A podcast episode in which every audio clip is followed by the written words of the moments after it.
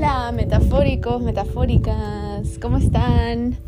Hoy les traigo una chiqui, un petit, petit episodio. No quiero que se me vaya la idea y quiero compartirla. Quiero compartirla, boluda, ¿viste?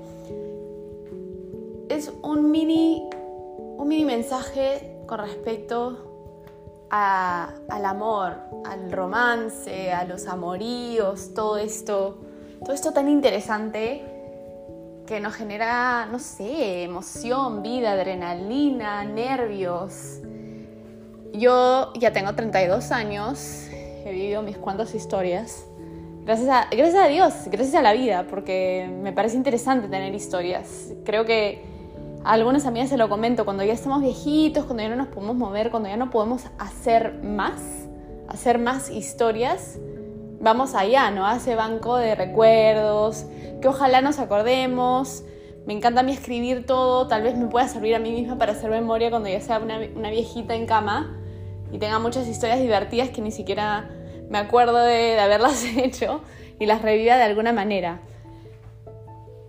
He conocido muchos tipos de amor y quiero invitarlos a que que de nuevo, cuando yo cuento una experiencia no la cuento como miren lo que hice, sino al contrario, desde un lugar de a ver si eso te suena familiar o tú también lo viviste. Y la respuesta es sí, la mayoría de veces es sí, estamos en el mismo planeta, las cosas son súper particulares en cómo se manifiestan y a la vez en esencia son bastante similares.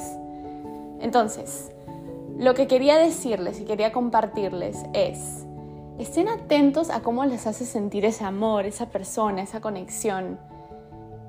Yo creo que todas las conexiones van a tener en común que son emocionantes, son interesantes, nos llaman, nos invitan a dar ciertos pasos que tal vez no daríamos, nos conocemos saliendo de algunos hábitos comunes o nos desconocemos un poco de lo que a veces nosotros mismos nos encasillamos en que somos, lo cual me parece buenísimo, espectacular, así crecemos, así nos expandemos. A la hora de decidir dónde invertir, dónde quedarte, qué cosa alimentar, me parece bien que juguemos, que exploremos y probemos cómo nos vamos sintiendo. Y donde yo sugeriría que te quedes es donde ese amor al final te da una sensación de paz, de calma, de emoción, sí, emoción, claro que sí. Solo que no es, un, no una sensación como ansiedad o nervios o inestabilidad. ¿Saben a lo que me refiero? esas conexiones que te hacen sentir de que tienes que estar constantemente ahí haciendo algo, si no se pierden, si no se apagan. Esos fuegos que al final, si no eres tú alimentándolo, dándole aire o metiéndole más leña, mueren, estás sola, estás solo alimentando ese fuego. Y es un montón de trabajo mantener una conexión prendida desde un solo lado. Que sea, que sea equitativo, que sea justo. No necesariamente en, las mismas, en la misma naturaleza de acciones, sino en el mismo nivel de interés. Y una persona que no tiene interés en ti no es mala, no es mentirosa, no es eh, un player de ningún lado, es simplemente mm, eso, una persona que no está en el mismo nivel de, involucramiento, de, compromiso contigo.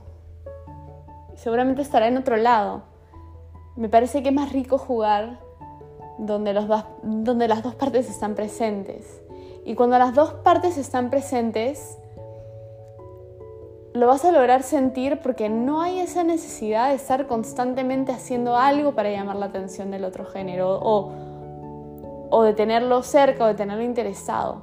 Confías en la conexión, te permite soltar y además hay una belleza alrededor de eso que es la coincidencia de muchas cosas, del tiempo, del lugar, de tu estado de ánimo, de tu madurez emocional en ese momento de cómo estás con respecto a tus propios desapegos con la vida, con, ciertas cosas que a veces anclamos o asociamos a una relación y tiene que ver más con nosotros. Así que eso, busca ese lugar que te dé paz, busca esa persona que además de darte interés, y todas estas cosas lindas te dé tranquilidad y cosas buenas. Eso, los quiero mucho. Besito. Chau.